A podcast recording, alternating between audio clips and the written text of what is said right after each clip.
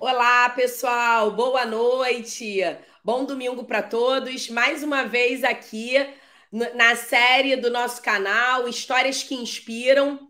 Já estamos no 27 episódio e hoje com um convidado muito especial que a gente tentou bater nossas agendas e finalmente conseguir trazer o doutor, nosso colega médio atleta, Luiz Gubolino.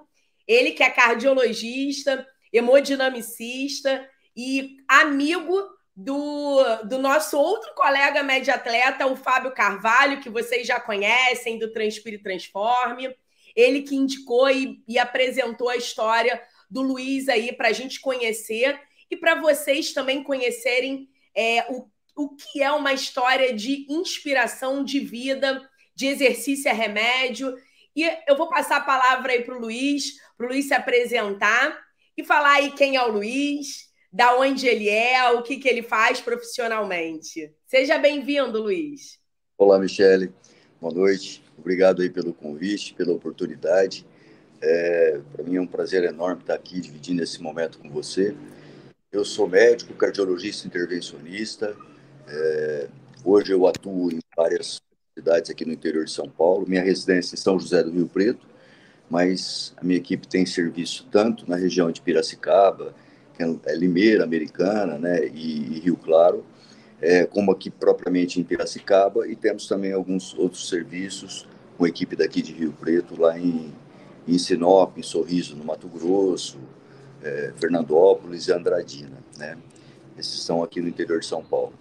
E estou aí há mais de 30 anos atuando na área, sou com 35 anos de formado, agora a gente completa o ano que vem. E. Quase a minha idade. Oh, puxa vida. é, é muita experiência. Porque na medicina, que foi sempre o meu, meu grande sonho, né? meu grande é, dia a dia, minha realização pessoal, né? eu pude é, conviver com o outro lado, que é me tornar paciente. Né? Então, acho que é o, é o que conflui para que a gente esteja aqui conversando, né, Michele? É verdade, mas você, antes da gente falar do seu lado paciente, me conta uma coisa, Luiz. Você tá com uma camisa aí bonita, vou até tirar o banner aqui para o pessoal ver. Olha só que camisa bonita. Tatuzada, né? Então, o Fábio me falou, Luiz é um atleta, Michele, porque eu sou, né, no, com o movimento, eu sou uma caçadora de médicos atletas. Eu fico igual uma doida procurando e pedindo porque para mim é uma espécie rara em extinção. Mas não vai, não, vamos mudar essa história. E aí, né, hoje a gente vai falar, né, que você já começou mudando essa história, mas eu queria que você falasse um pouco do esporte na sua vida. Você pratica esporte desde a faculdade, porque você é de uma geração que, assim, a minha geração, eu já não via esse, é, esse amor ao esporte por nós, colegas, né, médicos, a gente não via. É muito difícil na faculdade conciliar isso tudo? E na faculdade, você já praticava algum esporte ou isso começou mais tarde? Não, Michele. Eu pratico esportes desde a minha adolescência, desde é, e eu sempre me dediquei muito à minha geração, futebol. É, eu nasci numa cidade pequena, que é Badibacite, aqui próximo a São José do Rio Preto, e eu sempre fui alucinado por futebol, e meu sonho até era chegar jogar futebol profissionalmente, né? E eu me dedicava muito, até o ponto que eu consegui treinar num time aqui da cidade de São José do Rio Preto, no juvenil, aos 15 anos, que era o América. Eu fiquei um período treinando no América, depois eu fui para um clube da cidade, que era o Palestra, né? E, e aí, mas paralelo a isso, sempre tinha uma atividade constante na, na, na escola, né? e a, a, a disciplina de educação física, que aprendi o vôlei, o basquete, né, a parte do atletismo e ginástica de solo. Então, uma coisa assim que eu acho que hoje não é tão intenso nas escolas e poderia ser muito melhor. E ali começou a minha educação e a gente acordava às seis para estar às sete horas de educação física, era sete da manhã. E, e eu tive a oportunidade de disputar os campeonatos que a, a, escola proporcionava e depois eu acabei me fixando no futebol e em seguida eu tive que decidir entre estudar ou, ou seguir o futebol. Eu optei por, por ir para a faculdade, né?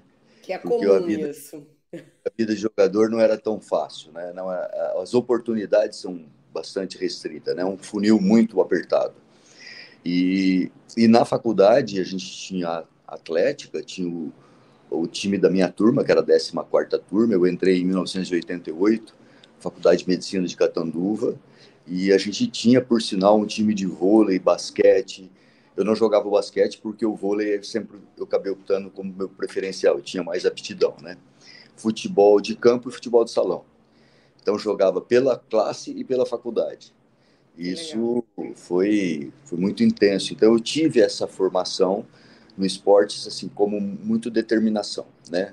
Muita paixão.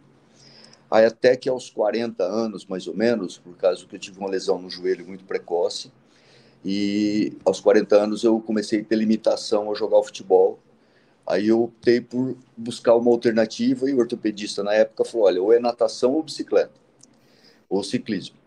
Aí a natação eu nunca tive muita intimidade, mas o ciclismo eu, toda criança, pelo menos uma vez na vida, tem uma bicicleta. Aí eu acabei comprando uma bicicleta mountain bike dessas básicas, assim, de loja normal, e vi que eu comecei a treinar, e eu fazia, aí comecei para uma academia fazer o fortalecimento para o joelho, e o, o, meu fisioterapeuta falou, não, cara, você precisa comprar uma bicicleta melhor, eu vou te mostrar a minha, você vai comprar. E naquela época, que foi começo de 2003, mais ou menos, 2002, vai fazer 20 anos, ele me indicou, um amigo, eu fui comprei a minha primeira bicicleta mountain bike com aro 26, que era uma trek, né? Um uhum. conjunto é, alívio, e aquela foi minha primeira bicicleta. Fiquei com ela até uns seis anos. Depois fui para uma segunda, que, que foi uma Cannondale. E, e depois aí eu já fui para um Aro 29, que foi uma, uma Specialized Stamp Jumper. E agora eu estou na minha quarta, que é que é uma Scott, né? Então, eu tô assim, é... e essas quatro bicicletas eu tenho, duas eu levei para um apartamento que eu tinha na praia, agora depois eu prestei para um amigo, tá com... dei para esse amigo essas duas primeiras, 26, ele comprou uma casa próxima, uhum. e eu tenho, eu tenho ainda Specialized, e agora a minha, que eu chamo Arisca, né, que é a, a minha Scott, é bem, bem ligeirinha. É, é, né? Eu percebo que os ciclistas dão nome para as bikes. Dão, dão, dão. Muito legal. E aí, esse grupo que você. É, eu percebo também uma. É porque a bike não é, né? O meu. Não é o meu esporte. Eu ando de bike mega é, de passeio, mas eu percebo que quem é da, da bike, do ciclismo, tem, geralmente vocês andam em grupo, né? Como, por exemplo, eu tô vendo aqui, Tatu Usada, que até falei para você colocar a camisa. Esse Isso. é o seu grupo atual? Isso.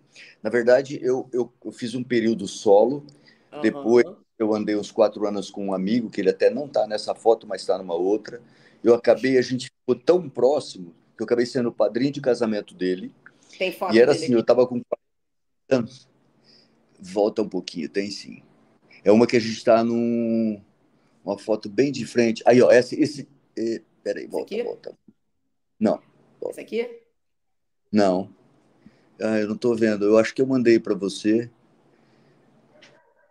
É que as fotos se misturam um pouco, mas, mas eu acho. É, mas eu acho que as da bike estão aqui embaixo. Estão aqui embaixo. Eu, eu acho. Deixa eu ver.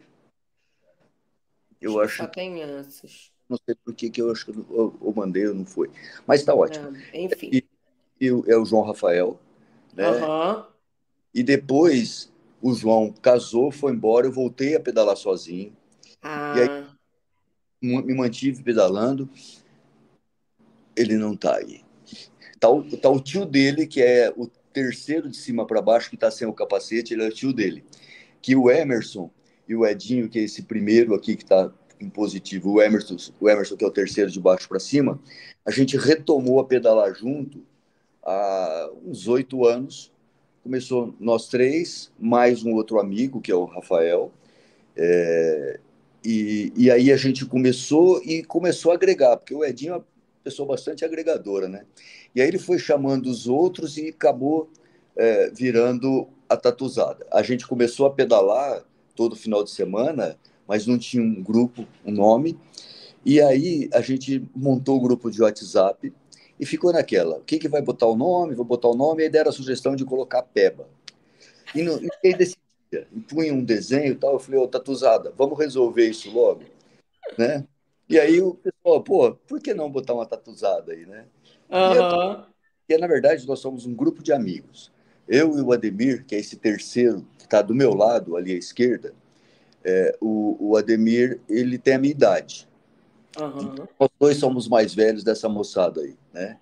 Então ficou um, para a gente muito bom, porque a gente se sente mais jovem, né?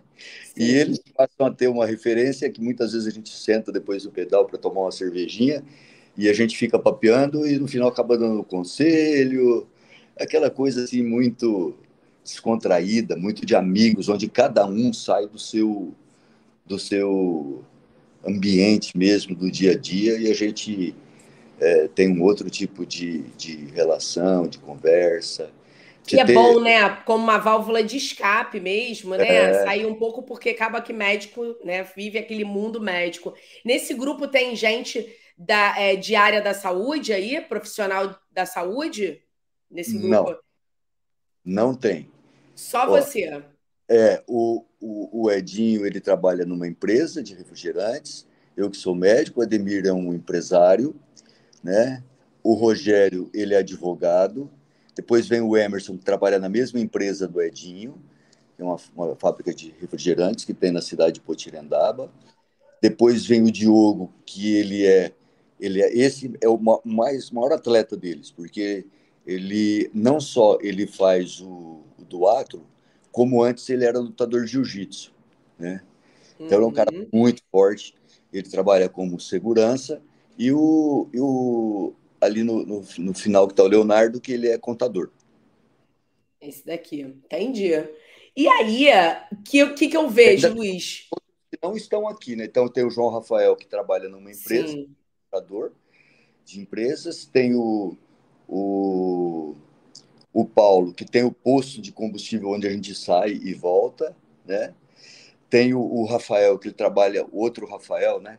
Que ele trabalha numa empresa, numa usina em José Bonifácio, né? que é esse que está de roupa branca aqui, porque ele entrou depois e a, a camiseta não estava pronta. uhum. E essa galera aí, a gente um, é, não consegue, às vezes, conciliar todos, mas da confraternização, que vai ter dia 17 de dezembro, todos estão lá com as esposas, com a família. Legal. E, e isso é e muito aí, importante. Esse grupo está junto há mais de três anos. É, contanto que a camisa, até perguntei para o Edinho quando que a gente não, é, pôs a primeira vez a camisa, foi setembro de 2020, né? E, e aí, a partir daí, e principalmente quando o período da pandemia, que a gente não podia né, fazer nada, a gente saía muito cedo é, para pedalar, né? Todo sábado, todo sábado. Entendi. E você mantém, você consegue é, manter uma rotina de exercício físico uhum. regular, uhum. né? Nesse tempo todo você é, sempre fazendo atividade, sempre fazendo seu esporte, praticando esporte, mantendo, no caso agora, o ciclismo. Então, você sempre foi uma pessoa saudável, né? Sim, sim, Michele. Eu, atualmente, tenho uma semana que eu fico em São José do Rio Preto e uma que eu vou para Piracicaba. Em São José do Rio Preto, eu treino todo, quase todos os dias, uma hora de treino com uma personal e normalmente no mínimo mais meia hora de spinning antes. Sim. Eu faço Em Piracicaba, eu tenho uma spinning no meu apartamento, dentro da sala. Que maravilha! Porque lá é como é pegado mesmo o tempo nosso, né? É, eu começo muito cedo e volto à noite, então eu faço ou à noite ou bem cedinho. Eu faço um aquecimento de spinning, mais ou menos ali 40 minutos, 45, e tenho meus pesos, que aí eu faço a série que foi passado pela minha personal. Entendi. E aí, ô Luiz, eu quero saber é, como é que foi para você entrar na pandemia, né? Porque a gente, querendo ou não querendo, na linha de frente, a pandemia começa ali no início, né, do ano de 2020.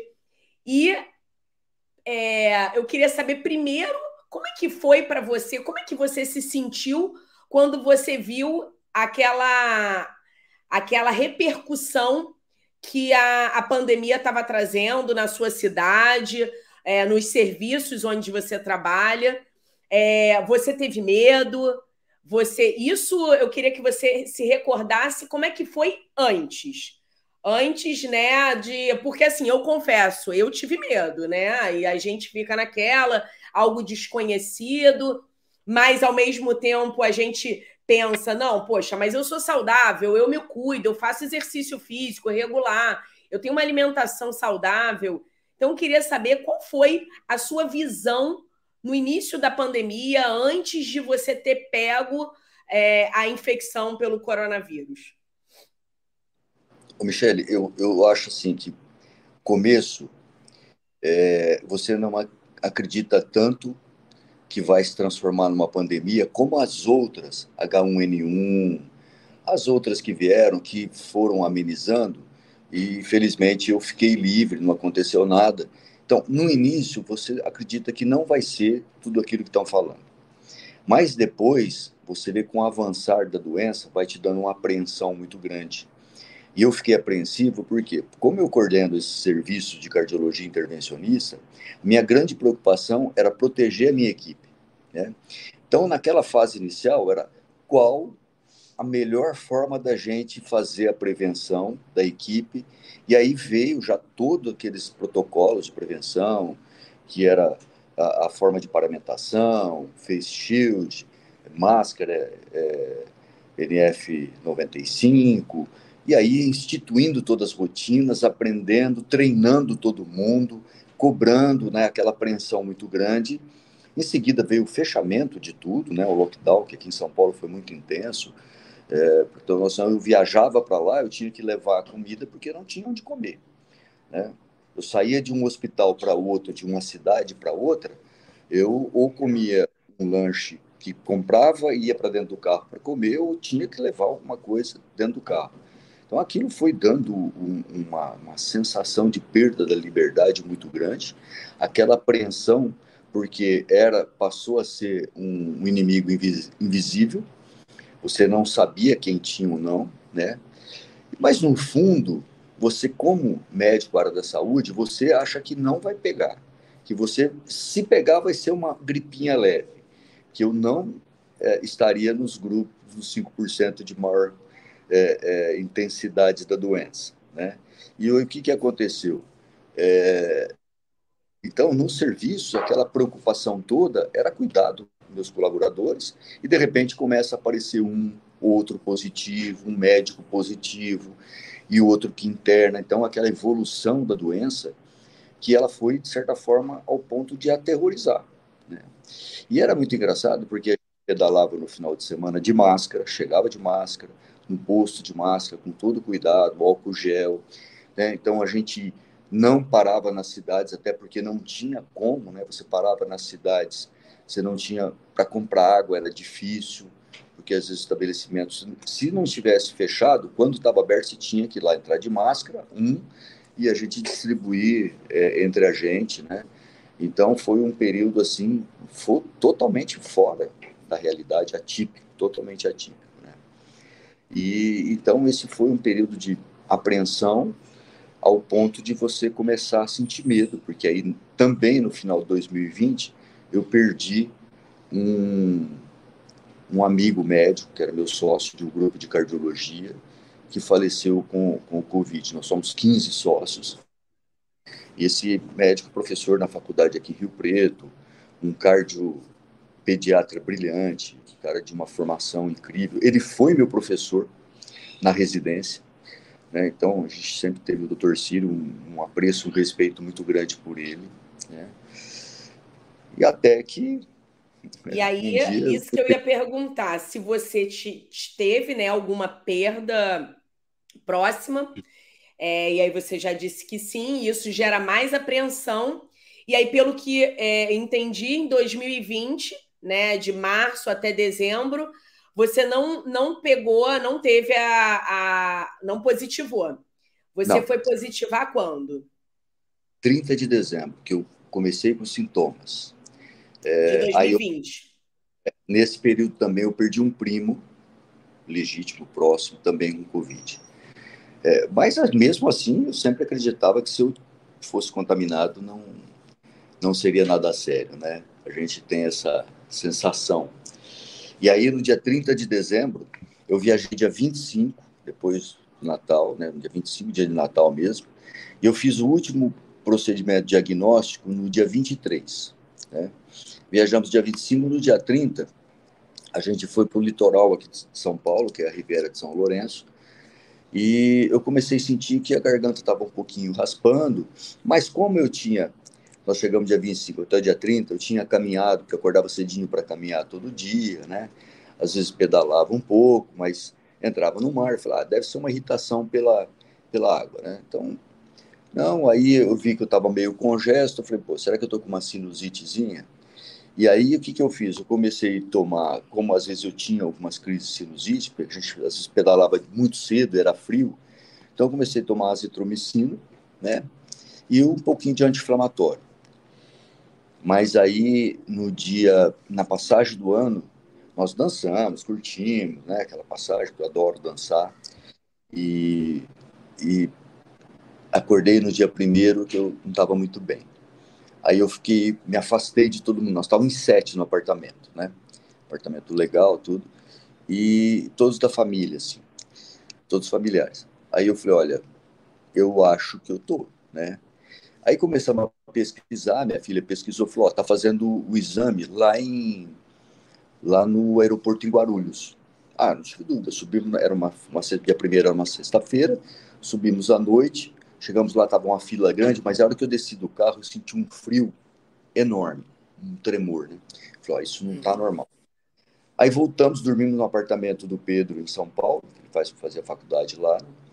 Dormimos lá, outro dia fomos bem cedinho, eu e minha esposa fizemos o teste, e o Pedro já tinha é, descoberto que ele já tinha tido nas férias de julho. E ficou em casa teve só uma dor de cabeça forte dois dias e eu sei que é, um mês depois ele fez o exame e tinha dado que ele já tinha sido contaminado, né? E por coincidência nós convivemos ali juntos, não teve nada. Bom, deu negativo.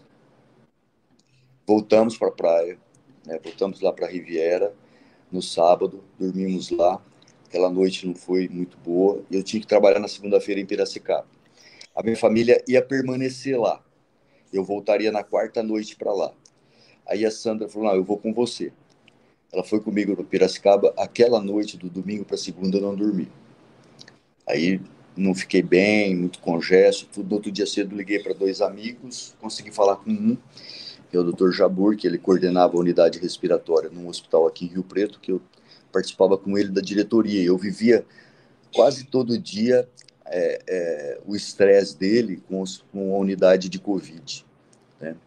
Aí liguei e falou: vem para cá, vem para cá. E Rio Preto de Piracicaba são 300 quilômetros. Né? Eu fui para. E, e Piracicaba de São Paulo é 150. A minha dúvida é se eu vou para São Paulo ou volto para Rio Preto. Ah, não vai ser nada. Vir para cá. Exato. Aí eu vim para cá, já fizemos exames, eu dei positivo, meu pulmão estava lá. Ele falou: ah, você está com 50%, o direito um pouquinho mais comprometido tal. E a sua esposa já está também, mas ela está bem pouquinho comprometida. Né? Vai para casa, compra um oxímetro, fica aí quietinho e a gente vai monitorando. Aí, aí a tensão é grande, Michele, porque eu vi a saturação caindo, os sintomas piorando e a noite, aquela noite foi difícil, né? Eu dormi, um pouco mais falta de ar, corpo ruim, tive diarreia na madrugada. Aí acordei na terça-feira, olhando a minha saturação, que antes estava 94, 95, 96, 90, 92. Aí, aí ficando mais apreensivo, né? com medo mesmo. Aí liguei para ele e falou: vem embora, vem para o hospital, é, vem você a Sandra, porque a unidade lá foi muito bem montada. Tinha 10 leitos de UTI, mais é, 15 leitos que era como uma semi-intensiva, e os outros quartos, né? Era tudo unidade individualizada para duas pessoas, né? Que era o doente e o acompanhante. Com antessala, sabe? Bem, foi bem montado. Sim. Aí, catéter de oxigênio, né? Deitadinho ali, esperando naquela ansiedade de esperar pelo dia seguinte os exames, né? Aí vinha, ó, teus exames estão estáveis. Aí eu via que eu não estava né, evoluindo. Aí aumenta o oxigênio. Do aumentar do oxigênio, daí um dia, dois dias eu fui pro, pro BIPAP. Aí fiquei com a máscara, é horrível. E fui, fiquei mais um ou dois dias, a saturação não melhorava, não. E eles vinham e falaram, olha, teu exame tá estável, não tá melhorando, é, PCR tá alto, né? É o estável que não melhora. É. é o estável que não melhora, né? E aí eu fui para o catéter de alto fluxo. Com o catéter de alto fluxo, eu fiquei. E aí o contagem regressiva, né? Porque eu falava assim: bom, do início dos sintomas, o oitavo ao décimo dia é o pior. E aí você faz a conta e fala: puta, não chega, né? É. Se você foi chegando no oitavo, décimo dia, eu fui para o alto fluxo. O alto fluxo eu ficava bem, aí tinha que ficar pronado. Pronado é horrível, né? Ficava lá pronado e aquele catéter de alto fluxo, tudo. Mas de vez em quando virava, melhorava, tal, pensando. Mas eu mandava áudio para uns amigos, que são um até intensivista no 9 de julho, e o pessoal fala, pô, o cara tá cansado. Aí eles mandavam missão, mas se você não está sentindo cansaço, não, estou bem, tá tranquilo. Aí eu sei que teve o, o, o, dia que foi o domingo, que foi o dia que eu fui para transferido para UTI. De manhã eu levantei, fui assim fazer o xixi, botaram uma extensão, fui no banheiro. Assim, quando eu voltei, eu olhei 78 a saturação. Falei, Caraca.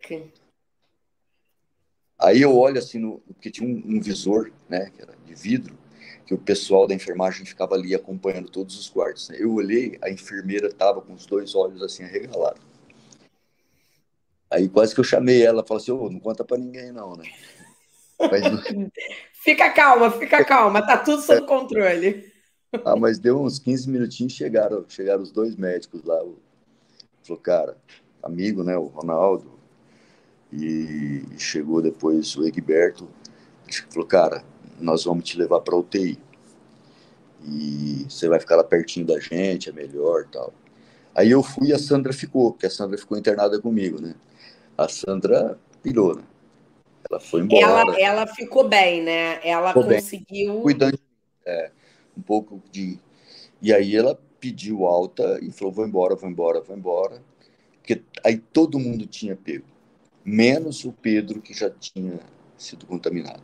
Pegou minha filha, namorado, minha sobrinha, minha cunhada, todo mundo.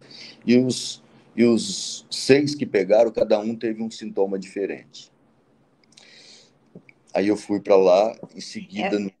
É, essa foto aqui já foi depois, né? De tudo.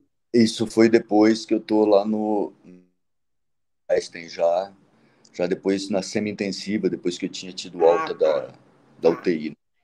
É, você tem alguma foto aqui desse período? Antes, não, né? Nessa época, nessa hora, não dava nem para. Não, até eu tenho, eu vi hoje, mas acabei não mandando para você. Tá, tá bom, não, porque essa, porque tem umas fotos aqui que o povo vai ficar bem, né? Que tem algumas que dá para ver no vídeo de abertura, de chamar, mas deixa você continuar a história então aqui, depois eu boto as fotos. Eu sei que aí eu fui é, entubado e aí ficou a grande dúvida, porque na hora que eu fui para UTI, um outro amigo meu, Ricardo, que estava cuidando da unidade de, de Covid também de um outro hospital que a gente tem em serviço, e a gente é sócio lá no Instituto, ele chegou e falou, cara, você está evoluindo muito rápido. Você concorda de te levar para São Paulo? Eu falei, Paulo, agora eu não tenho como decidir, porque eu já estou aqui na UTI, que você e a minha família decidirem, eu topo, né? Eu tô por vocês. Mas aí também não deu para a gente voltar a conversar, porque eu já fui entubado, né? E sendo entubado foi... já... A, é, desculpa, Luiz, mas a intubação foi naquele, naquela modalidade de Luiz, olha, sua saturação está caindo, não está sustentando, vamos te intubar, ok? Foi assim ou foi alguma foi... situação de emergência? Não, foi assim porque naquela época, Michele, estava é, a indicação de intubar precoce, não deixar evoluir muito, o paciente chegar ao ponto de ficar uma intubação de urgência, porque a gente depois acabou vendo que alguns casos com difícil intubação evoluíam muito rápido e muito mal, às vezes até com parada na hora, né? Então eles chegaram e falaram, oh, cara, nós vamos ser preventivos, seus exames não melhoraram, né? Então, e a tua saturação está piorando, então nós vamos te intubar tal.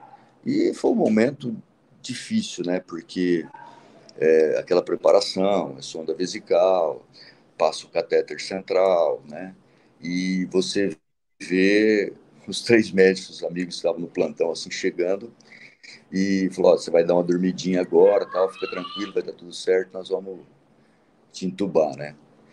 E eu lembro assim que eu estava começando a adormecer assim, um olhava para o outro e falou: olha, vai você, vai você, né? Até engraçado, né? Porque fala, pô, é, é, é cômico, mas estou rindo, mas não é fácil.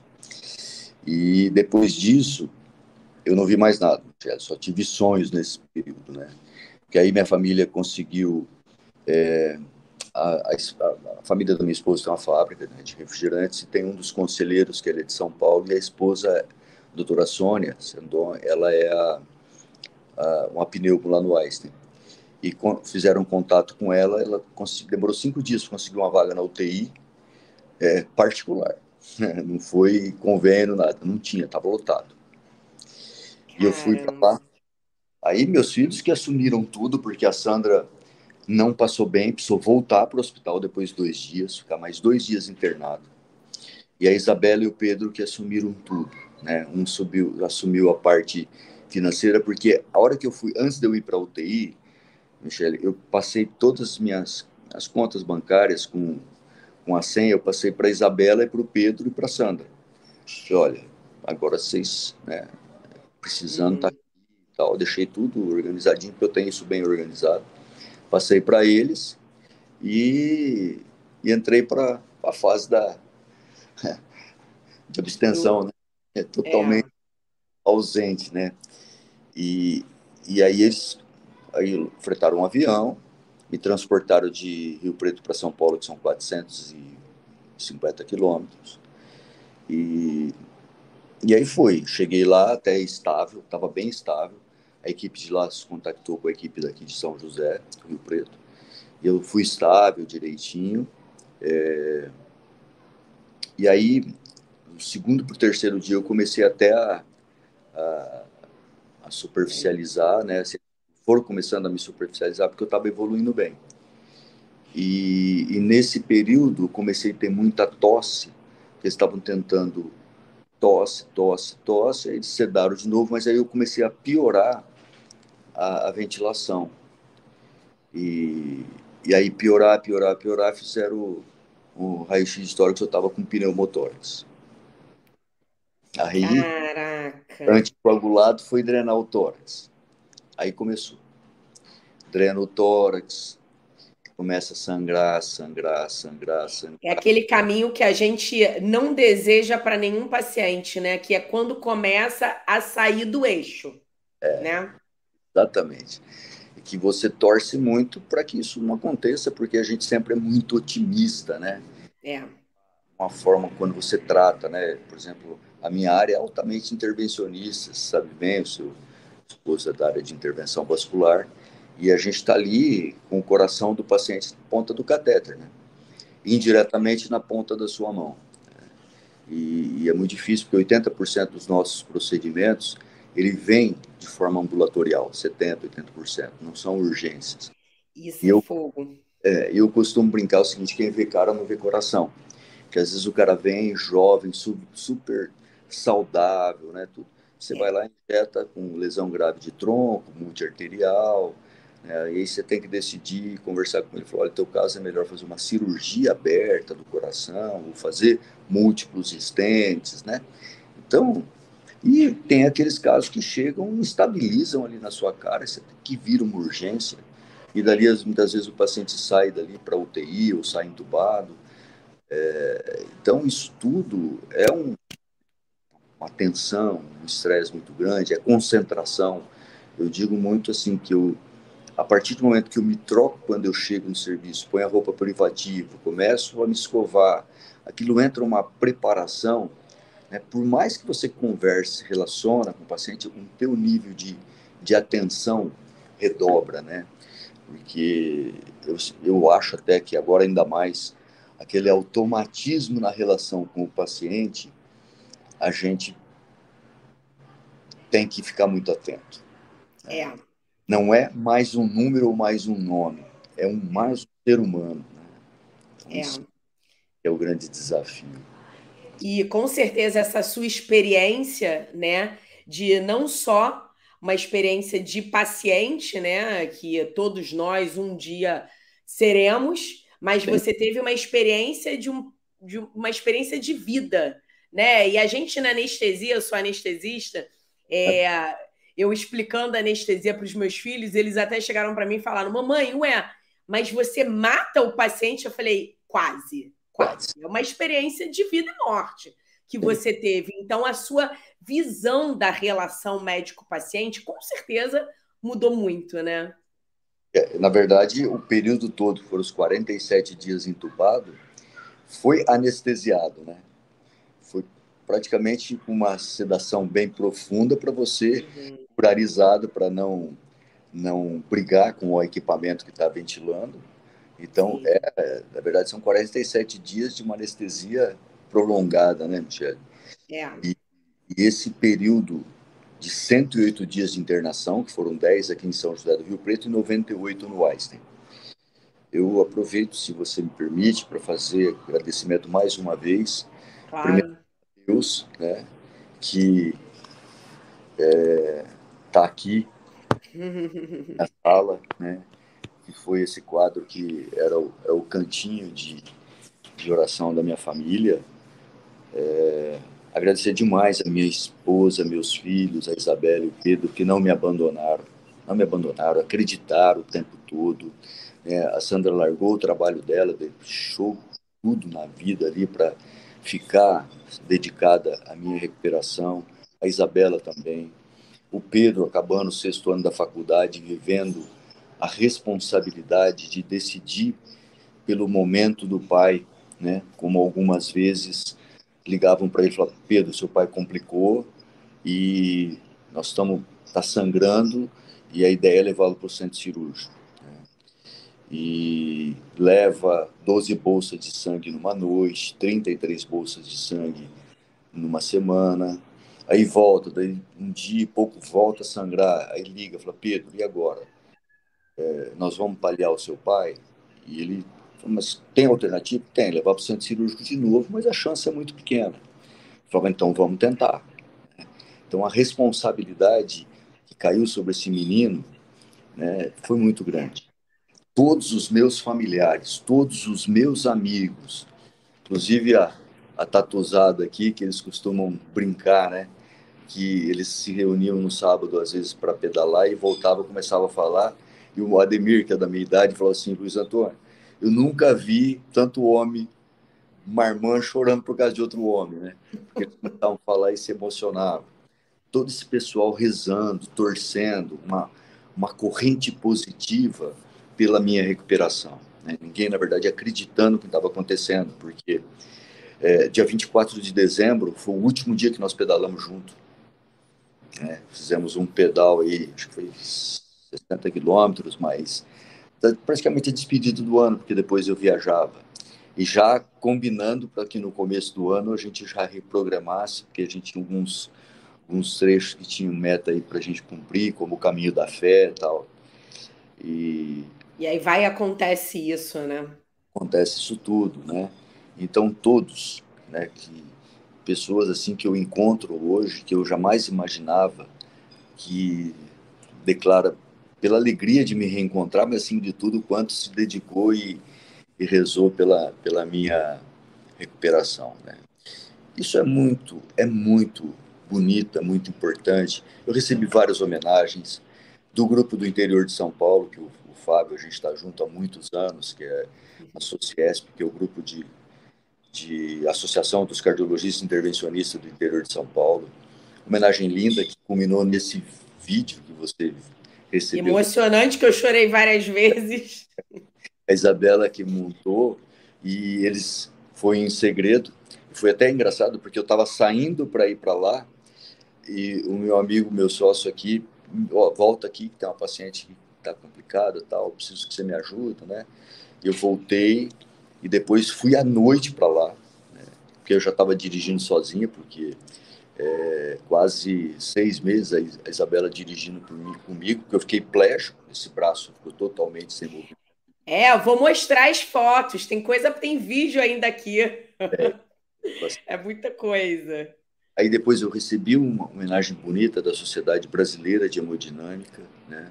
Que legal. É, depois recebi também outro que foi o, o título de médico na categoria é, comendador lá em Brasília, do Ministério da Saúde.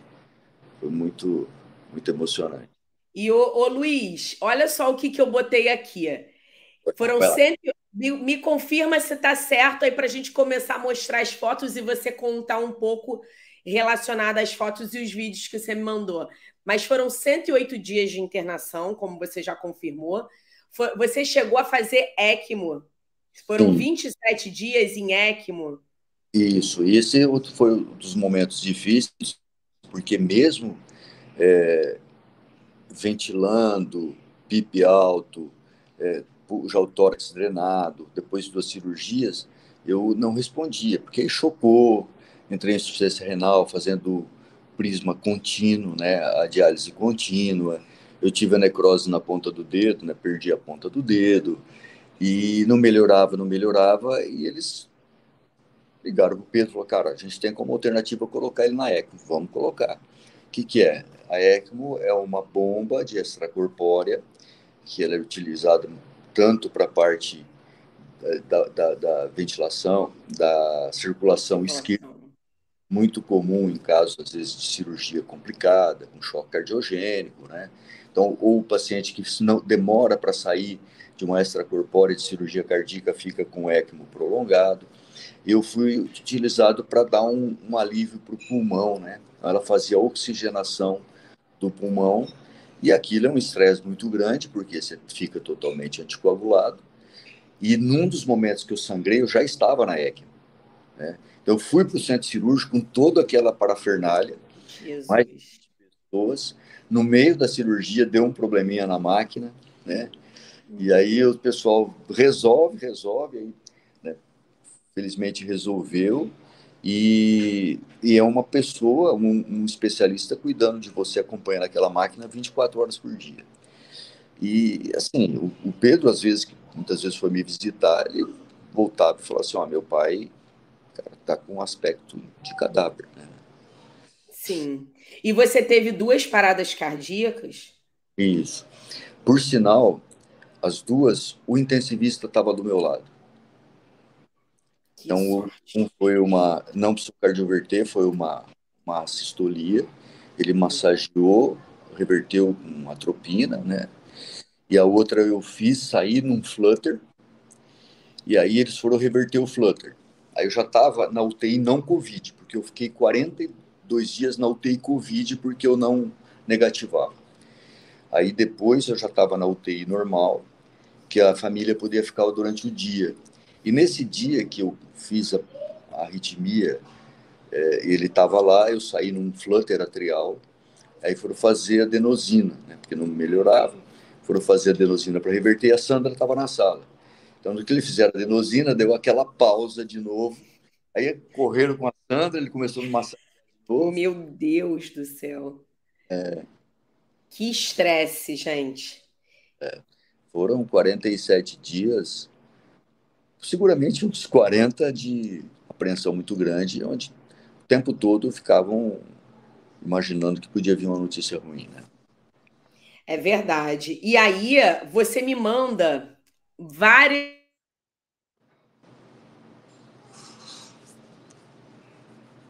Oi, Michele, acho que cortou.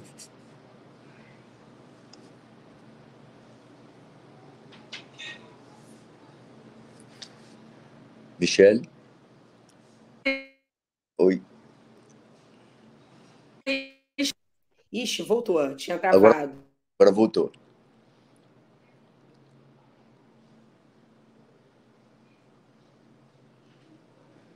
Oi, não estou te ouvindo. Tá sem som, Michele. Ah, tá bom. Voltou? Voltou, voltou. Ótimo, ótimo. Aí ele travou e perdeu o som, mas voltou agora. Então, estava falando que eu confesso a você que as fotos né, e os vídeos eles são chocantes, porque a gente que é da área da saúde, a gente sabe que para um paciente ficar nesse estado de pele e osso, que você está aqui na foto, dá para você ver, vou tirar até o banner. É, dá para ver, né? Como que você está emagrecido, e isso foi após a, a sua estubação, você já está. É, estubação não, sua, sua traqueostomia, né? Você já está traqueostomizado, já está em, em espontânea, né? Ventilando, comendo. Foi na alta para UTI? Isso é da UTI para semi-intensiva. Da UTI para semi-intensiva. É, na UTI eu ainda não conseguia sentar, Michele. Aí Ui. você vê que eu né? Mas assim, eu é, até é engraçado que a persistência minha sempre foi muito é, relacionado com a persistência de um atleta. Daquela uhum. superar cada dia, cada momento, de você estar tá mentalmente acreditando que tua performance pode melhorar, né? É, e o que, que acontecia? Eu estava deitado, eu queria mexer essas pernas, né? Mexia, mexia, eles ficavam bravos comigo, eu estava mexendo. Eu falava, preciso fazer exercício. E aí eles me levaram àquela bicicleta que você tá, faz deitado na UTI, que ela tem um, uma tração, conforme você vai movimentando, ela vai te estimulando, né? Acho que não e... tem não. Acho que ela está no vídeo. Deixa eu botar aqui uma, uma botei aqui uma pasta. Quer ver? Botei uma pasta com vídeos aqui.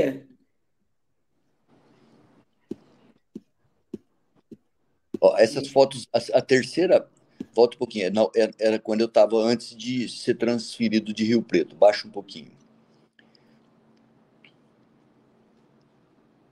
Que eu tô com o, o, o, o BIPAP, né?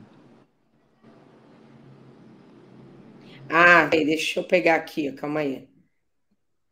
Tá um pouquinho para cima. Ah, já vi. É. Ah, essa daqui, né? Não. Essa aqui? Para cima. Ah, não, não, não é, perdão. Essa daqui? Perdão. Não, não é, não é, não é. Isso aí não. Uh, Aqui é na, na, Aqui é da bicicleta, essa daqui. Vê aí. Essa é sentado já. A, aquela, ah. o vídeo é deitado. Eu fiz deitado, aí ah. eu não formava porque eu não conseguia ficar sentado. Sim. Ia lá, na, ainda na UTI, o, o, o fisioterapeuta chegou e falou: tá bom, então hoje nós vamos te botar na beira do leito. Aí foi todo mundo tal, ajudando. Ele me colocou sentado na beira do leito. Eu caí em cima dele, assim, abraçado. Ele me segurou, porque eu perdi a musculatura das costas, não conseguia me sustentar deitado. Aí foi um dia que eu fiquei entristecido, assim, mas ao mesmo tempo puto da vida. Eu falava, não, mas eu preciso ficar. Amanhã você vem aqui e me coloca de novo. Aí até que eu comecei já me equilibrar, apoiado aí com uma das mãos, né? E uhum. depois dizia para ele o seguinte: agora eu quero levantar. Olha aí, eu não parava com as pernas. Caramba! Eu queria movimentar, né? E aí a, a próxima etapa foi eles me colocarem de pé. Foi terrível, você fica com medo da tua própria altura, medo de cair, porque tanto tempo deitado que você, quando fica em pé, dá a impressão que sem aquela estabilidade, sem musculatura, que você vai desabar. Aí aquela insistência, aí eu já conseguia ficar em pé. Aí eu já estava conseguindo ficar sentado. Gente, irreconhecível que você estava. É. E, e, em seguida a briga foi para poder andar, né? Sim. E aí eu não eu pentelhava o tempo todo, que era fisioterapia duas vezes o tempo todo, duas vezes por dia, de uma hora ou mais. E eu falava, eu quero andar. Calma, você vai conseguir. Mexendo perna. Tá na hora. Aí depois eu quis ficar sentado. Eu falava, olha, vocês vêm de manhã, me deem banho, me põem sentado, que eu não quero ficar nessa cama mais. Então eles me punham de manhã, pôs até aquele coxinzinho para não. Uhum. né, para não dar escara, porque ainda estava com uma escara no cóccix e outra na cabeça. E aí eles eu fui para a poltrona e ficava todo dia naquela poltrona ali, mexendo essas pernas, o pé direito caído, né? Isso aqui, esse vídeo mostrando o seu braço que não mexia, né? É, exatamente. Exatamente. Isso aí foi um dos momentos assim que eu achei que eu já estava conseguindo mexer, porque nem o ombro eu não mexia. Uhum. E aí eu falava assim, põe um apoio debaixo do braço que eu acho que eu vou conseguir mexer. Aí eles punham, eu comecei a fazer o movimento com o ombro, porque eu tenho uma subluxação acromio-clavicular nesse ombro esquerdo. Uhum. Queda... foi uma queda de bike. E aí, não, mas está mexendo. Olha lá, aí eu era uma torcida, é uma vitória todo dia. Aí esse pouquinho de movimento que eu fiz foi uma alegria, a Isabela filmando, né, e a gente comemorando. Aí contava para o neurologista, ele falava assim, não, isso deve ser espasmo, porque isso vai demorar em média dois anos para voltar. Fiz é, imunoglobulina, porque na verdade foi uma inflamação do, do, do, do vírus na, na irrigação do plexo braquial esquerdo e da região fibular do pé direito. Caramba! É. Não, isso aqui eu fazia, depois no final, uma canseira. Eu falava, putz, como vai ser duro para eu me recuperar, mas eu não vou desistir, não vou desistir. Vamos lá. E aí o pessoal vinha, eu trocava de andar, mudava a equipe da fisioterapia, e aí o quando o cara assim, calma, tinha, era um pouco paciente, eu brigava com o fisioterapeuta, eu falava, não, vamos melhorar isso aqui, ó, vamos andar, vamos andar, eu tenho que conseguir. E o, o Luiz, é, assim, eu sei que o esporte ele te ajudou muito nessa nessa força de vencer, né? Que isso você vê, você teve que reaprender coisas que hoje a gente a gente não pensa, né, em perder um movimento. A gente não está preparado para perder. A verdade é essa. O ser humano ele não está preparado para perder. A gente não pensa o di diariamente que você pode perder um movimento, que você pode perder uma, uma capacidade que a gente já adquiriu, né? E dá para perceber que o esporte ele ajudou muito nessa conquista, né? nessa persistência é, sua. Então a gente sempre diz né, que o exercício ele é remédio, é, mas a gente diz na, na maneira científica, né? Ah, poxa, o exercício é remédio, ele melhora é, fisiologicamente isso, aquilo, mas só que ele é remédio também na reabilitação, na conquista, né, na perseverança.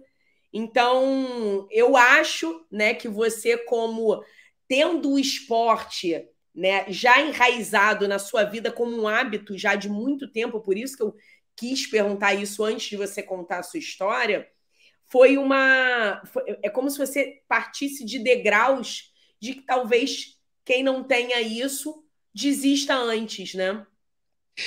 Michele, o esporte é isso, são degraus, né? Porque são atividades que você inicialmente aprende, seja coletivo, individual, né? Por exemplo, uma bicicleta. Você primeiro sobe, quando você é pequeno, vai lá com quatro rodinhas, né? As quatro rodas, depois tira uma e você vai adquirindo equilíbrio e depois você começa a querer já fazer manobra e aí vem os tombos e aí você vai se desafiando. Então, para tudo é um crescimento que vai acontecendo à medida que você persiste, que você não admite que você teve aquela limitação. né? E você tem atividades que tem uns que têm uma aptidão maior, que ele se desenvolve mais rápido, né? evolui mais, mais rápido. Tem outros que, é, para aquele esporte, você evolui de uma forma mais progressiva e fazendo esse ciclo e subindo, né? Que você colocou bem como uma escada, você vai subindo degraus a degraus. E a reabilitação é isso. Então, o, o esporte te incorpora essa capacidade de superação, né? E, e, e de se desafiar, de, de vencer as etapas. E a minha, a, a minha reabilitação foi isso o tempo todo. Porque aí, quando eu saí do hospital, foi a primeira vitória de ter sobrevivido. Mas Exato. eu saí altamente debilitado. Eu saí do hospital, Michele, com 57 quilos, com 63 quilos. Eu saí da UTI, que o meu primeiro peso na semi-intensiva foram 57 quilos, que era exatamente 20 quilos a menos do que eu estava quando eu internei. Mas eu já tinha ganho peso. Né? Então, eu devo ter chegado, a Sandra imagina que eu cheguei aos 50 quilos, de perder mais ou menos quase 28 quilos. É muita coisa. A massa muscular que você perde, ela está relacionada com todas as funções, desde funções maiores, como a caminhada, a movimentação dos braços, até funções que dependem de musculatura muito restrita, como equilíbrio, se levantar, né? Foi muito engraçado porque eu já que eu não conseguia mexer o braço esquerdo e eu tomava banho só com o direito, me enxugava com o direito depois que eu é, e um dia eu fui tomar banho sozinho, eu caí, escorreguei, que eu recebi n alertas para tomar esse cuidado e para levantar. É. Foi muito difícil. Ali mexe muito com você. Você fala, puta, onde eu cheguei? Né? Olha que limitação que eu tô. Mas você não pode ter o conformismo e o, e o esporte é, eu acho que é, é, coisa é lindo porque ele não deixa você se conformar. Porque quando ele é competitivo, seja em equipe, a própria equipe exige que você mantenha uma performance é, é, é, é semelhante de todos, com rendimento semelhante. Se é individual, você compete com alguém. E quem é mais assim ambicioso, né, compete consigo próprio, né? Por exemplo, o esporte individual, como a bicicleta, quando você está sozinho, você quer fazer aquele trajeto em menos tempo, melhorar a tua média, aumentar a tua performance. E isso é no dia a dia, né? Você imagina, eu, até hoje eu tenho dificuldade para pôr uma camisa com botão. Então eu me adaptei, eu solto dois, visto a camisa com botão como se fosse vestir uma, uma camiseta polo, uma camiseta normal. É, e o retorno para o esporte sempre foi algo que caminhou do lado e me motivou para eu fazer a reabilitação. Imagina, eu tinha dia que eu fazia quatro horas por dia de reabilitação, né? Então fazia uma hora de fisioterapia, duas de, de condicionamento físico, uma hora de. Aí foi o primeiro dia que eu andei no, na garagem do prédio, que foi terrível, porque eu não consegui. Para subir na bicicleta dava a impressão que eu ia cair de cima dela, o equilíbrio não era o mesmo, né? Então, são detalhes que você vai superando e que é engraçado que vai vencendo progressivamente ao ponto que você começa a exercer, a voltar à atividade, aquilo vai melhorando. Né? E, e o, outro desafio, meu grande desafio era voltar a trabalhar. Né? E então o que, que acontece? Eu perdi a sensibilidade da mão esquerda, e quando você faz a punção da artéria, principalmente a artéria radial, que a gente faz muito procedimento pela radial, eu não sentia a artéria radial. Então eu tinha que voltar a funcionar. Eu sempre tive bastante Gente. agilidade. Então eu palpava palpo, ainda com a mão, o dedo da mão esquerda, não o indicador, porque não tem a ponta, mas o dedo médio e o, e o quarto dedo, localizo com a esquerda e eu percebo, vou, funciono, e aí começa a voltar. E aí você vai performando a cada procedimento, né? Então, no começo eu comecei, trabalhar junto com um dos meninos da equipe, eles ficavam junto, e depois eu já quis fazer sozinho, e depois eu já comecei a, a vir para o trabalho nos dias individualmente, né? E aí você vai crescendo, isso é, é lindo, é lindo. É, é o desafio e superar, superação é, é muito, É muito É...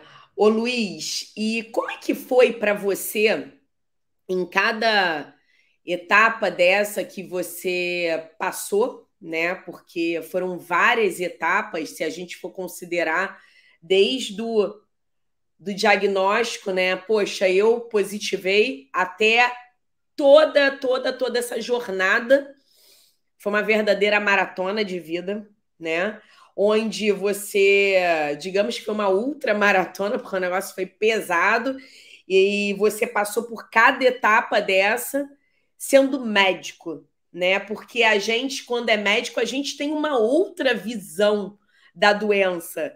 É como se a gente já soubesse cada coisa é, que fosse acontecer, ou a nossa cabeça se antecipasse já pensando, meu Deus, isso pode acontecer, e isso e aquilo. Como é que foi a sua parte psicológica, ainda sendo médico? Eu, eu vou dividir em duas etapas, Michele. A primeira foi até ser entubado, que foi aquele período de apreensão, é, um misto de medo, de insegurança, né? Mas não perdendo o fundo, a, o otimismo que em qualquer situação que eu passaria daria certo. Né? Eu não tinha o medo da morte, né? eu tinha o medo da limitação ou do sofrimento, né? da, de, da incapacidade que poderia acontecer, uma possível limitação respiratória, né? mas nunca imaginei a possibilidade de chegar a esse ponto, né, de perder é, é, a capacidade física, com perda muscular, né, de chegar a esse extremo para ter que recuperar. Né? Isso eu não imaginava. Eu acreditava que seria pudesse ir além, mas eu me recuperaria. Contanto que cada etapa que eu passei, eu falei, bom, essa vai melhorar essa vai melhorar. E aí, quando eu fui para o tubo, eu falei, não, mas eu vou sair dessa, né? Vai, vai dar certo. Então, isso foi é, é, esse momento. Depois vem o momento que você acorda, né? Numa outra situação, que não, não dá para reclamar, não dá para lamentar. A única alternativa que você tem é se superar não digo que não teve momento de tristeza, de angústia, não teve momento de, de frustração por aquilo. Sim. O que, que acontece nesse momento? Você tem aquela reflexão, aquele tua performance foi construída durante a tua vida. E, e outro ponto ali é, é importante que eu sou assim, ó, eu fico triste hoje, amanhã eu tô pronto para outra, né? E a minha família foi muito importante. Né? Eu, eu vou te citar um momento, Michele, que foi quando eles me colocaram de pé pela primeira vez no banheiro e a menina falou: fica segurando aqui na, na no suporte ali da, da pia, né? É, que eu vou pegar ali a toalha e já volto.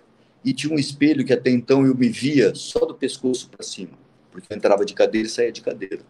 Eu peguei e dei um passo para o lado e a hora que eu me vi, ali como um, um sobrevivente do campo de concentração. Eu falava assim, meu Deus. Ali, aquele dia, a Isabela foi tão doce comigo, porque eu chorei. Eu deitei à noite na cama e não consegui segurar. E ela deitou, ela sentou ali do meu lado, pegou na minha mão e, com uma maturidade, né, foi me falou: pai, você é um cara muito forte. Você superou tanta coisa na tua vida, né? Você não chegou até onde você chegou na tua vida à toa, né? E você vai sair dessa. Você vai conseguir. Então, aquilo eu estava é, é, sendo desafiado por um filho, né? De alguma forma e ao mesmo tempo motivado. Aquilo eu via como um, um desafio para mim.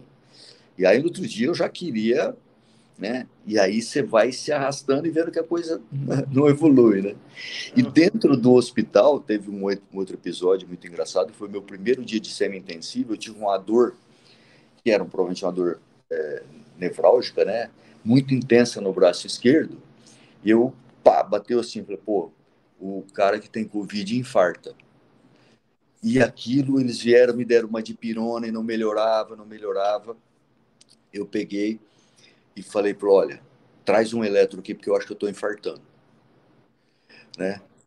Aí o, o, o, o hospitalista daquele andar estava ajudando na emergência, porque estava lotado a emergência do Einstein. A enfermeira chegou e falou assim: Olha, doutor, não tem um médico aqui para mim fazer. Eu falei: Você não tem o aparelho? Tem. Faz você que eu olho. E eu fazia a tabela que Pedro Pedro estava comigo aquela noite, né? Ele falava: Pai, mas eu estou olhando o monitor, não tem sinal de supra, nada. Fotografa aí para mim. Ele fotografava e me dava: Não, tem que fazer todas as derivações do eletro. Aí fizeram o eletro. Eu olhei assim, o eletro falei, puta, não estou infartado. Beleza. Só tá os cabos invertidos, mas não estou infartado. Beleza, passou aquela noite. Chegou intensivista todo dia cedo. Chegou, bom dia, Luiz, tudo bem? Tudo. E aí, passou bem a noite? É, doutor, passei, tive uma dorzinha no braço aqui e tal. Mas aí depois que fizeram a de pirona, não melhorou. Aí eu reclamei, fizeram um tramal e falou, ah, fizeram um eletro também, né? Falei, é isso. Falei, e aí, você fez o diagnóstico? Falei, fiz, não, doutor, não estava com supra, não estava infartado. Falei, ah, é, se tivesse suprado, o que, que você ia fazer? Ah, vou mandar ligar para o Pedro Lemos. Pedro é o meu amigo hemodinamicista lá do Einstein, né? Doutor, infarto agudo tem que chamar hemodinamicista, né? Falei, ah, é. Só que eu vou te avisar uma coisa, o médico aqui sou eu. Rapaz, você está pensando? Você, eu cheguei a ficar à noite sem dormir por causa de você. Ficava do seu lado o tempo todo. E agora você tem uma dor no braço, acha que é, que é um infarto e não manda me ligar? Falei, ah, doutor, não quis te incomodar. Você está de brincadeira, rapaz? então estou te avisando, o médico aqui sou eu, tá certo? Falei, ah, tá bom, doutor. Aí do dia, ele, mais à tarde, ele passava, falei, aí, você já me perdoou, tá bravo comigo? Ele falou assim, tô, tô, não passou ainda não, tô bravo com você. Você acha que depois de todo o trabalho que você me deu, vai deixar morrer, você morrer infartado aqui, cara? Você tá de brincadeira, né? Você vê como é que o lado médico acaba preponderando até nos momentos mais difíceis, né? Até consigo próprio, né? A gente muitas vezes é negligente conosco, né, Shelly? A gente não valoriza, às vezes, nossos sintomas, às vezes não valoriza até o sintoma da nossa família por negação, né? Então, é, é uma coisa da, do ser humano relacionado com aquilo que ele faz, né? E, e, o grande ponto que eu, que eu vejo, Michele, que depois dessa história, o olhar meu de médico com relação ao paciente, não é que era diferente, mas ele, ele, ele passa a ser, é, assim, vou até dizer um termo meio ousado, ungido de uma espiritualidade. Né? Você interage com o paciente é, se colocando na posição dele. É verdade. Né? ficando na posição dele de quem passou por aquilo. Porque antes a gente até imagina, né? Você supõe, por maior que seja a tua empatia com o paciente, é muito diferente de quem passou por aquela situação. Né? A expectativa, a ansiedade, né? ter que tomar água com espessante. Então, eu fiquei praticamente, depois que eu tive alta, né, eu acordei, o resto do tempo mais ou menos 60 dias tomando água com espessante para não aspirar. E teve um outro episódio à noite que eu dei uma enganada no Pedro, falei, ó, você pode me dar o suco de, de pêssego sem espessante, porque ele já é espesso, eu posso tomar. Aí tomei um pouco à noite, tomei, tomei, tossi a noite inteira. No outro dia, o doutor Murilo chegou, falou assim, e aí, passou bem? Eu falei, ah, doutor, tossi um pouco. Ele escutou, falou, pô, cara, você tá chiando. Você aspirou, velho. Falei, não, doutor. Foi... Ele falou, você tomou água sem espessante? Falei, não, tomei um pouquinho de suco. Ele falou, puta, mas de novo, cara. Ó, seguinte, vou te jejum prolongado para ver se pulmão melhora, porque você não vai me infectar esse pulmão agora, pelo amor de Deus. Na reta final. já estava na semi-intensiva, já estava ficando sentadinho, né? Ainda. Aí me deixaram quatro dias em jejum só por dieta parenteral. Eu falei, pô, agora eu vou perder o ganho de peso. Porque o risco de broncoaspirar. Não. Agora, é. E outra que a gente está, acho que está passando o horário, mas tem a outra fase, que é a fase que eu saí do hospital e comecei a reabilitação, Michele. Esse foi outro desafio, porque eu fiquei 10 dias em São Paulo, reabilitando lá no Einstein. Primeiro dia que ela me botou. Primeiro que eu não conseguia ficar né, o equilíbrio, tudo. Então, fazer exercício de equilíbrio, deitar, levantar, fazendo mobilidade, né? Do outro lado, fazia TO para ver se esse braço mexia um pouco. Aí eles me botaram o primeiro dia numa bicicleta ergométrica. Eu falei, é, bom, tô na minha praia, né? Menino do céu, dois minutos, parecia que eu ia morrer. Eu falava, como eu vou voltar pela lá 80 quilômetros? Como eu, um ciclista, como assim? Ando de bike pra caramba, não consigo dar umas pedaladinhas, né? Aí, no outro dia, voltei, ela falou assim, e aí? Eu falei, não, eu quero voltar naquela bicicleta. Eu não estou conformado que eu não consegui pedalar. Eu falei, não, hoje não é dia de bike, você vai fazer um pouco mais de fortalecimento. Eu falei, não, vamos fazer alguma coisa respiratória, então, para melhorar, porque eu quero pedalar. Fiquei pentelhando, Aí elas faziam o andar, eu passava na frente daquela bicicleta. Aí no outro dia que ela me deram a oportunidade, eu fiz cinco minutos. Já dobrei a minha meta. Né?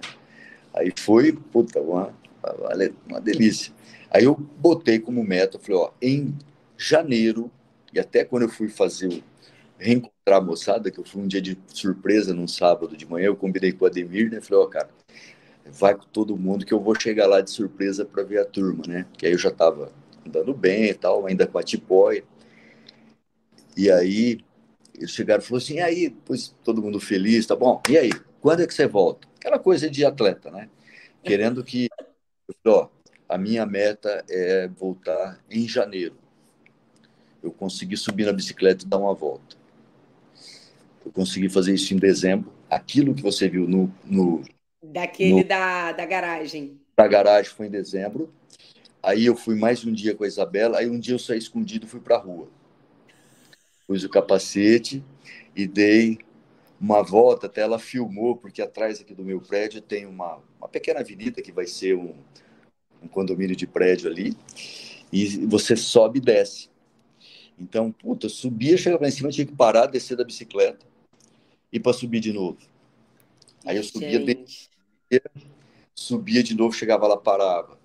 Aí eu já consegui fazer uns 20 minutos. Aí depois eu botei a meta que era 40 e fui. E aí já comecei a aumentar, aumentar.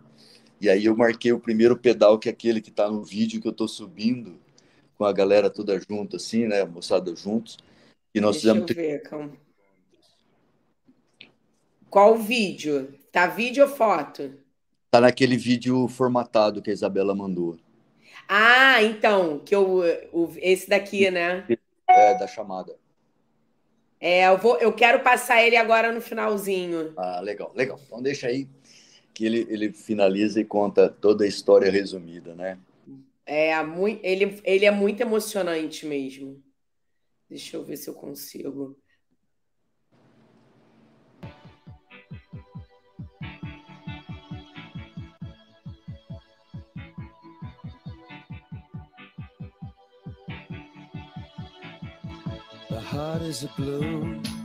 É o começo da carreira. Shoots up through the stony ground. There's no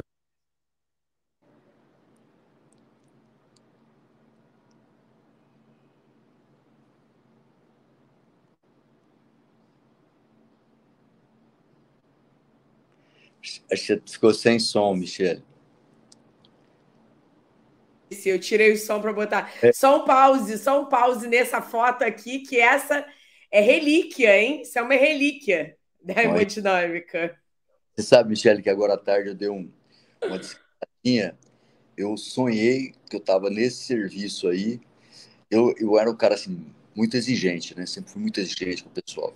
Eu estava brigando com os funcionários porque eles não estava fazendo um procedimento difícil, meu técnico de raio-x não parava dentro da sala, e os funcionários saíam da sala e não voltava. Nossa, foi um, um, um sonho muito muito vivo. Deu brigando que o médico entrava na sala e falou, pô, por favor, saia da sala aqui, porque você não está não tá vestido adequado.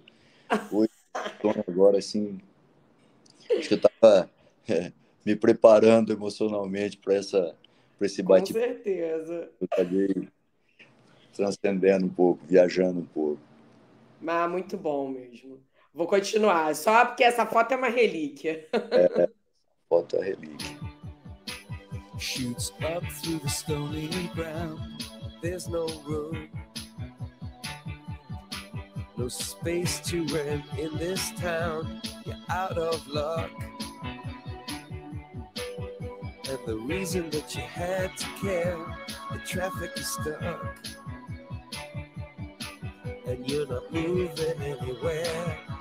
You thought you found a friend to take you out of this place. Someone you could lend a hand in return for grace. It's a beautiful day.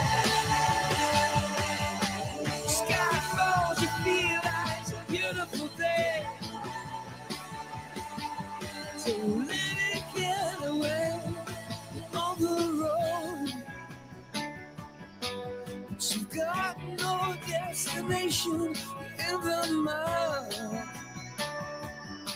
In the maze of her imagination, your love is down.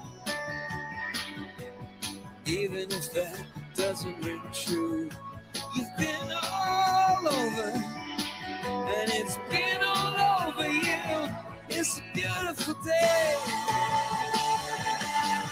So let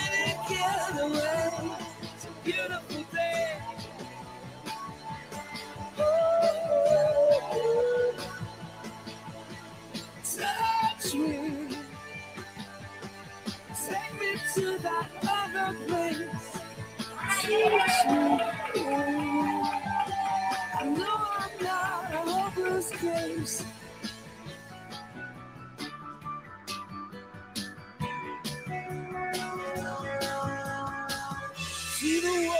in green and blue See the red in front of you. See the canyons broken by cloud. See the tuna fleets clearing the sea out. See the bedroom fires at night. See the oil fields at first light. And see the bird with a leaf in her mouth. After the flood, all the colors came out.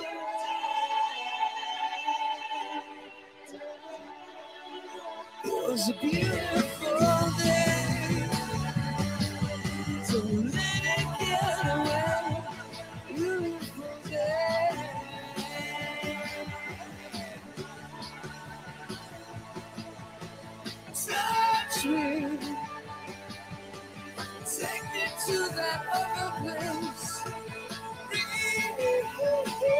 I know I'm not a hopeless case.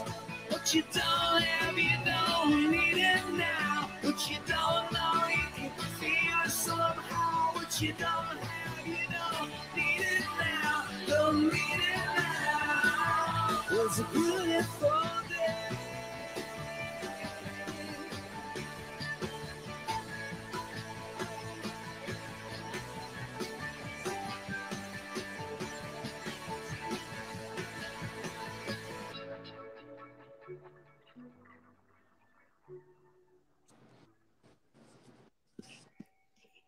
É, Luiz.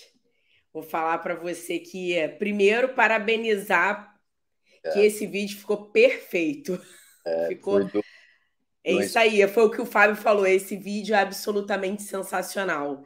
É, é, é importante, né? A gente acha que ah, tira foto, grava. A gente acha que isso pode ser bobeira, né? Mas é muito importante é, registrar para a gente poder passar a mensagem. É, e, e o vídeo ficou absolutamente sensacional, concordo com o Fábio. Ele é emocionante, ele passa a, a, a, verdadeira história, ele faz a gente sentir. Então, primeiro, parabéns é, é pelo É. vídeo, pela sua família, que além de ter feito tudo que você já falou, de ter ficado ali no- acreditando e do seu lado, ainda registrou e compilou para que isso seja guardado e viralizado, né, positivamente. Olha aqui, ó, tem mais gente chorando aí. Eu me segurei agora que eu falei, eu não vou chorar pela terceira vez. Mas assim, é... e mais outro parabéns é para sua para sua para sua seu novo aniversário, né? Abril, é sua nova data de vida Eu acho que a partir de agora você tem mais uma comemoração, porque é, só você sabe exatamente o que você carrega em cada momento desse que você contou. É, a gente conta, a gente sente, claro, mas só quem vive, só quem está ali dia a dia sentindo, sabe, cada tijolinho que está aqui, cada cicatriz. E eu só tenho a agradecer a Deus pela sua vida, porque Poxa. eu acho que isso é o que mais importa hoje. Sem dúvida, Michele. E eu vou dizer é, que, assim, você diz comemorar, mais uma data para comemorar. Eu, o, o meu grande ponto, assim, acho que a grande virada é que cada dia que eu amanheço, eu amanheço para agradecer e, a, e amanheço cada vez mais disposto a ser diferente na vida das pessoas. O que, que eu posso ser positivo na vida das pessoas? E para isso, é, eu acho que eu tento, a cada momento, ser mais compreensivo, ser mais alegre, ser mais vibrante com tudo que eu faço. Porque às vezes a gente acorda alguns dias puto da vida, né? Você fala, pô, saco cheio dessa profissão, saco cheio disso, daquilo. Cara, tem muita coisa pior. A gente pode fazer do nosso dia a dia uma coisa muito mais prazerosa, muito mais gostosa, basta que você esteja, é, atento para isso e comece agradecendo, né? Começa falando, olha, hoje esse dia tem que ser melhor, eu posso fazer ele melhor, né? Só depende de mim. É, o que cabe a nós, a gente pode fazer e conseguir com que isso seja é, é mais, mais gostoso, mais leve. Né? E aí você tem que excluir aqueles fatores externos que podem vir e acontece de vir a te negativar, te influenciar, desmotivar. Falar, isso não me pertence, né? Isso pertence àquela pessoa, àquela situação, àquele momento. O que me pertence, o que eu é estar de bem comigo mesmo, estar tá agradecendo, né? E estar tá fazendo a coisa mais leve, né? Criando aquela barreira para você viver melhor. Então, Michele, eu agradeço demais a oportunidade. Se Deus me deu essa oportunidade de ficar, eu acho que eu, o que eu puder divulgar isso, disseminar esse lado de superação, de motivação, e incentivar muito as pessoas a praticarem esportes, porque o esporte é um desafio constante e aquele negócio de você ter aquela vontade de praticar, de voltar, de fazer a caminhada para perder peso, às vezes você se excede, faz demais, outro dia tem dor muscular e desiste. Então, comece o contrário, comece de forma lenta, progressiva, porque isso foi a essência da minha recuperação. A minha limitação física não permitia que eu ia além daquele limite. Então, a cada dia eu tinha que ir melhorando, aumentando para ir é, é, me superar. Então, eu acho que isso, é, a gente sabe, né? A qualidade de vida está na, na, na boa alimentação, está no exercício físico, está em você ter a mente boa, leve, né? afastar as coisas ruins, que é isso, a gente está sob o nosso controle. Se você não consegue fazer sozinho, procura ajuda de um profissional. Você vê, ó, antes de acontecer isso comigo, eu fiz sete anos de terapia. Né? Eu fiz psicanálise, por quê? Porque teve um momento que eu trabalhava tanto, era tão intenso, que nem a minha família conseguia ficar perto de mim, nem meus funcionários. Então, chato e ranzinza que eu era, né? É, intransigente. E, e, isso fez eu criar a, a, a, a, percepção de quem eu era, né? Quem que era o Luiz, o que que me afligia, o que que influenciou na minha formação e não estava me ajudando, que eu poderia fazer diferente. Então, eu acho que a vida é uma construção sempre. E agora, o que eu rezo todo dia, porque o meu envelhecimento seja saudável. Que envelhecer e morrer, nós vamos, mas se eu vou ter, se eu tive uma nova chance, eu quero envelhecer saudável. Então, o meu joelho, que eu tenho artrose, é a atividade física que vai mantê-lo em forma. Então, é essa superação, essa constância, né, é, que a gente tem que ter tentando ter qualidade de vida, né? E eu só posso te agradecer. Muito, muito legal ter curtido esse, esse momento, ter dividido essa experiência com você. Você falou para mim que ia me dar uma hora, e olha aí, nós já estamos quase uma hora e meia. Depois, se quiser, se puder fazer a edição disso, você fica à vontade, entendeu? Porque, pô, foi muito bom.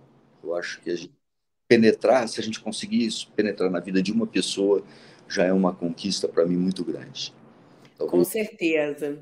E, e, que a sua história ela sirva de inspiração para muitas pessoas que às vezes é, acabam recebendo né, esses vídeos, esses registros, esses depoimentos, e isso se torna uma inspiração. Acho que a gente, como médico, a gente tem esse papel, né? Por isso que eu uso esse, essa frase no movimento é, que os pacientes saudáveis precisam de médicos saudáveis. É muito ruim você, como paciente, você que viveu tudo isso, imagina se quando na hora que você mais precisa, você tem um profissional que tem o conhecimento, ele é bom, porém ele não vive aquilo que ele prega. Então, assim, é, é, é, é muito orgulho, né? Com certeza eu vi que já tinha paciente seu assistindo. Eu acredito que ainda mais hoje os seus pacientes eles estão muito felizes não só por você, pela sua história, mas por, pela pessoa que você se tornou depois de tudo isso. Porque foi o que você falou, a gente está aqui na vida para melhorar, para é, é, conquistar melhorias, seja na espiritualidade, seja em se cuidar mais, entender que a gente está ali para tra trazer o, o, o bem para o próximo, mas para nós mesmos. A gente tem que se cuidar antes de se cuidar, de cuidar do próximo, né? Lógico, lógico. Como sempre, né? Você educa um filho pelo exemplo, você é, transmite segurança e confiabilidade naquilo que você está propondo pelo paciente, pelo exemplo, né? É, a gente não vende a medicina, né? A gente cria uma relação de confiança com o nosso paciente. Então, isso é que faz a diferença. Nem sempre o melhor profissional é o melhor médico para o paciente, né? Porque essa relação de confiança ela não é conquistada, né? E, e eu acho que o melhor profissional é aquele que agrega tudo pensando no melhor que ele está proporcionando em termos de evidências científicas, né, do que é consagrado pela, pela medicina e assegurado com resultados robustos, né, consistentes, e também pela relação de empatia que você cria com o paciente, onde ele passa realmente a acreditar que o que você está propondo vai fazer a vida dele melhor. Então, sempre que eu agradeço a Deus, eu peço para ele me dar força seguinte, que a gente nem sempre tem a capacidade de curar, né? mas que a gente tenha, pelo menos, a capacidade de melhorar a qualidade de vida ou de confortar num momento difícil e, e confortar não só o paciente, mas os familiares, porque aquilo cria uma relação de estresse, de, de ansiedade, de insegurança em todos que estão ali envolvidos. Então a gente tem que de alguma forma transmitir isso, né? Então a segunda opinião que muito é comum dos meus amigos de me ligarem, de troca o WhatsApp, hoje encurtou essa relação, é tentar fazer isso de uma forma é, respeitosa pelo ser humano, né, por aquele ser humano, o que, que a gente pode estar tá orientando para que ele realmente consiga ter uma vida é, melhor, né, amenizar o sofrimento. É isso que eu acho que é o grande desafio da gente e que os colegas é, estudantes de medicina que estejam assistindo, né? Porque a gente sabe que no movimento também tem uma, uma, grande quantidade de estudantes de medicina e você vê o seu filho, ele já vai ter uma bagagem diferente, né? Uma bagagem que é importante que a gente é, e que inicia a vida médica que a gente adquira, né? E geralmente a gente adquire isso com a experiência, depois de muitos anos de formado. Mas que eles tenham essa, essa, esse seu depoimento como algo que é, ensine que a medicina ela é muito complexa, ela é, ela é, multi, ela, ela é multifatorial. A gente tem vários comemorativos para ser esse melhor médico para o nosso paciente, né? Então, é, é, que eles tenham essa sensibilidade de parar para olhar para dentro quando a gente entrar no piloto automático da medicina, né? Não, não basta ser só um bom médico, um bom técnico. Você tem que ter um bom ser humano médico. Isso. Então, isso que é o, é o grande legado. E esse legado também se constrói passo a passo, degrau a degrau quando você começa a fazer suas primeiras anamneses, como é que você começa a construir essa relação, Não tenho receio, eu sei que a pandemia distanciou o toque né, das pessoas, o abraço das pessoas. Lógico que como médico você não tem que ficar abraçando ninguém, mas você pode tocar. Então o exame físico, não distancie, não troque por um, por, por um simples pedido de exame diagnóstico por imagem ou invasivo. Examine o paciente, palpa o abdômen dele, palpa o pulso dele, faça o roteiro de exame físico, porque o tocar, muitas vezes, a pessoa se sente acolhida, né? se sente é, que está sendo é, investigada, que está sendo, é, é, a, de certa forma, preocupado, você está preocupado em chegar a um diagnóstico uma hipótese diagnóstica que você possa ajudá-lo naquele momento. Então, é não só a conversa, muitas vezes é o toque. Foi muito engraçado porque na sexta-feira eu cheguei para fazer o, o exame de uma paciente, ela estava muito ansiosa. E a menina tinha que pegar a veia dela, né? Então eu cheguei, peguei na mão dela, falei: "Oi, tudo bem?" e tal. Eu vim aqui para palpar seu pulso, para ver como é que você estava. E olhei para a menina, né? E ela estava morrendo de medo de, de que pegasse a veia. Fui tocando, a menina pegou a veia dela, a técnica olhou para mim, obrigado, viu, doutor? Aí ela falou assim, poxa vida, o senhor veio aqui me enrolou, né? Eu falei, não, aqui é tudo combinado, mas tudo combinado de uma forma que a senhora se sinta mais confortável e mais segura, né? Esse medo, a gente espante o seu medo, né? E, e, até foi muito bom, porque o exame, o cateterismo dela era normal, e pude dar uma notícia né, muito... Então, Luiz, muito obrigada.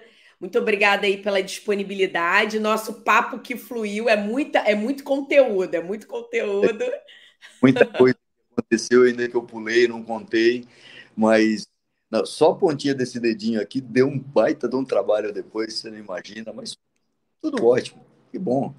Isso tudo passou, tudo passou. É, é e, e, isso que, isso que é, é o importante, né? Para a gente que está aqui do outro lado escutando, é que é, a gente vale a pena né, a gente lutar, lutar pela vida, lutar por reconquistar cada etapa que às vezes a gente perde, mas a gente cai e levanta. E eu, eu sou sua fã. Oh. Alguém colocou aqui, foi a Rosana, né? A Luiz, sou sua fã. Eu também sou sua fã, porque eu acho que às vezes a gente cansa, a gente tem a vontade de desistir por problemas muito menores do que esses que você relatou aqui. E eu acho que o seu exemplo ele ele está lá no topo dos exemplos, porque eu tenho uns exemplos que eu deixo na minha cabeça lá no topo. e o seu está lá no topo. Muito obrigada. Obrigado, eu te agradeço. Espero que a gente tenha novas oportunidades de conversar. Quem sabe, depois que eu cumprir aí o caminho da fé, a gente volta a se falar da superação. Boa da Fé aqui. E muito legal. Parabéns pelo seu trabalho. Acho muito lindo isso, porque você está não só mobilizando as pessoas de uma forma geral em prol do exercício, mas toda uma classe de profissionais que podem contribuir muito mais com a vida através do exemplo. E mais importante, eu vejo a formação de novos profissionais que te acompanham, é que têm uma oportunidade de aprender nesse momento que a medicina não é só um sonho de consumo como uma conquista profissional, né? mas sim uma realização pessoal que contempla, além do lado técnico, o lado humano na relação com as pessoas. É um grande desafio, né? É, é vencer todas as etapas do vestibular, da faculdade, da residência e depois vir no exercício da profissão de uma forma digna, né, de uma forma sensata com o paciente, com bom senso na decisão é, e fazendo a medicina de forma simples, não precisa complicar muito, porque quando a gente complica muito, a gente põe em risco o paciente às vezes. É verdade. E olha, o convite aqui, deixa eu botar aqui que o, o Fábio botou, essa história tem que ir para o livro, é porque eu já estou fazendo a captação da história para o volume 2.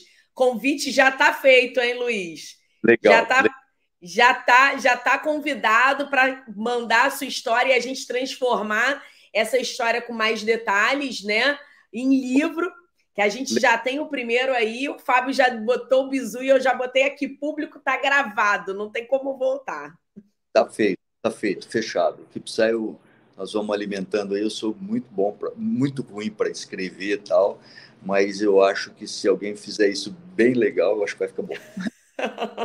Não, vamos embora. A gente conversa aí nos bastidores. Legal. Gente, muito obrigada aí pela presença de todo mundo que acompanhou. Realmente é uma história espetacular. Tá gravada. E quem quiser, né? Quem, quem puder, é, quem, quem for assistir o vídeo quiser falar com o Luiz, chama lá. Não sei se o Luiz é muito de Instagram. Vou pentelhar ele agora para marcar o movimento nas, nas nas, nos passeios lá, nas rotas de bike, de mountain bike, mas qualquer coisa chama ele lá.